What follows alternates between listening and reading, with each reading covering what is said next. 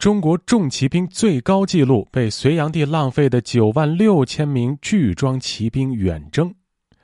南北朝时期，中国过去一直以轻装为主的弓骑兵，也在假骑巨装的影响下开始了重装化。诸如公元三五二年，慕容鲜卑的庞大骑兵部队面对冉闵的军队时，其中央阵线五千名弓骑兵列成方阵发射箭矢，之后又用两翼骑兵包抄击败了勇猛的冉闵。这显示了重型弓骑兵与重骑兵的配合战术模式。虽然原始记载是鲜卑骑兵以铁索相连，但这应该是一种在防御中维持队列的强制性临时手段。并不是之后传说中的所谓连环马，并且经现代史学家的整理证实，这种显失逻辑的战术都是不存在的，包括后来金国的铁浮屠等也是如此。无论如何，这表明当时的鲜卑骑兵不仅是枪骑兵，其弓骑兵重装化非常明显，并开始在战斗中以静态的编队进行射击。不仅是北朝、南朝的军队也有这种重装骑兵静态编队射击战术，而且还是拥有沉重马铠的巨装骑兵。《宋书·蛮夷传》记载，宋军讨伐缅北诸蛮的时候，也是以巨装马夹射，大破之。从整个战史来看，静态射击战术虽然较少于弓骑兵机动战术，但也不罕见。如果使用弓骑兵机动战术与巨装铁骑配合使用，那就会产生巨大效果。诸如公元四九八年在邓城，北魏面对南齐军队时，首先去城东南，断会景归路，同时其他两支军队分别在城北和城东交涉城内。南齐军队在北魏军队的箭雨下撤退。这时候，北魏军出动了他们的王牌骑兵，在北魏重型巨装骑兵凶猛的突击下，刘山阳让部下射箭，但不能进，且战且退。之后，南齐军队的撤退逐步成为了败退，又遭到了断其归路的北魏骑兵的夹路设置，结果败退变成了崩溃。南齐将领傅法宪被杀，死者相枕。之后，刘山阳手下生还的士兵都众军恐惧。从历史脉络上看，北魏分裂成东魏和西魏，两者又逐渐演变为北周与北齐。之后，北周灭亡北齐，再转变为随后南下攻击陈朝，终于结束了两百多年的中国内部无休止的混乱与分裂的状态。之前已经定居的北魏王朝，过去需要面对的柔然势力，也被新崛起的突厥人势力代替。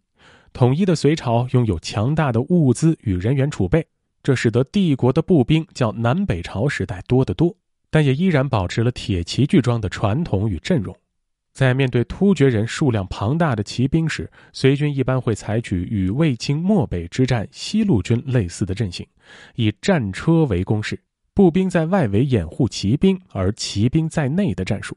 但在有利的情况下，隋帝国依然可以利用自己的传统重骑兵优势发动突击。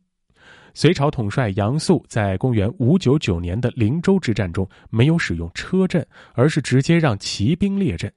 对隋军骑兵实力判断失误的突厥军队随即发动全面突击，以为可以歼灭没有战车攻势保护的隋军骑兵。杨素看见突厥骑兵阵型不整，命令隋军重骑兵给予迎击，自己带领后阵大军全线压上，重创突厥军。突厥统帅达头可汗也身负重伤。到了隋炀帝即位后，隋朝军队中的巨装铁骑规模可能更为巨大。《隋书》中，隋炀帝率领庞大的军队征讨北方的高句丽政权的时候，可见一斑。当时隋帝国骑兵共有二十四军。美军拥有骑兵四十队，队百人至一道，十队为团，团有偏将一人。第一团皆青丝连明光甲，铁具装，青缨服，见酸泥起。第二团将丝连朱熹甲，兽纹具装，赤缨服，见貔貅起。第三团白丝连明光甲，铁具装，素缨服，见辟邪起。第四团乌丝连玄犀甲。兽纹巨装，剑鹰服，见六伯起。也就是说，一支骑兵军拥有四千名巨装骑兵，而整个远征军的巨装骑兵达到了九万六千人的惊人数字。前面提过，虎纹巨装即为皮甲马铠巨装，因为唐人写隋书的时候要避免虎字，源于唐高祖李渊祖父李虎的名讳，因此这里兽纹巨装等同于虎纹巨装，即也为皮甲巨装。根据以上记载，这些隋朝骑兵有一半是铁巨装，另一半是兽纹巨装，也就是说，铁制马铠与皮制马铠的数量基本相当，且每一单独建制的团队骑兵所披的铠甲、战马装备的巨装铠的质量相同，而且色彩统一。也就是说，这支庞大数量出征的重骑兵几乎达到了全部巨装的状态。文物学家往往感叹记载中光辉夺目、达到巨装顶峰的写照。从数量上说，可怕的九万六千名巨装骑兵，即使同时代以巨装骑兵闻名的拜占庭帝国或波斯萨珊帝国，也没有达到同样的高度。但从军事角度看，这些华美的外观却隐藏了令人惋惜的悲剧。这是隋帝国对于人员与装备的巨大浪费，以及愚蠢而铺张的军事布置。这些装备精良的士兵与战马，本应在智力正常的皇帝或将领手中得到妥当的分配，而不是以超巨型仪仗队的阵容，去一个地区为一名表演型人格极其强烈的君王白白断送性命与军人的荣誉。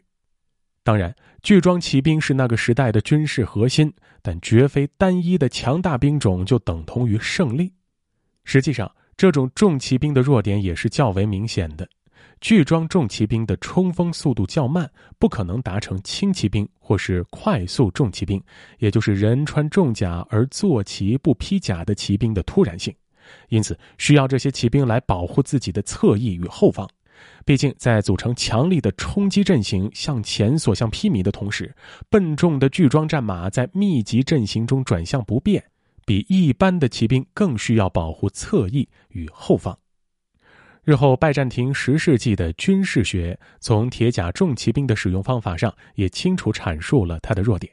需派遣五十名骑兵穿过铁甲重骑兵阵型两边的任意一边的间隔，并转移到铁甲重骑兵的右翼。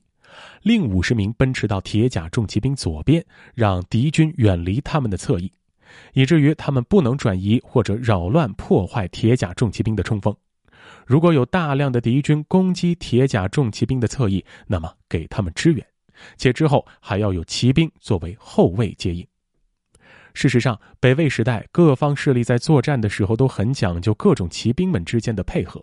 无论是中兴宫骑兵静态射击加两翼铁骑包抄，或是弓骑兵断敌扫路交射城内加射之，再以铠马突击，都是各种骑兵之间良好配合的写照。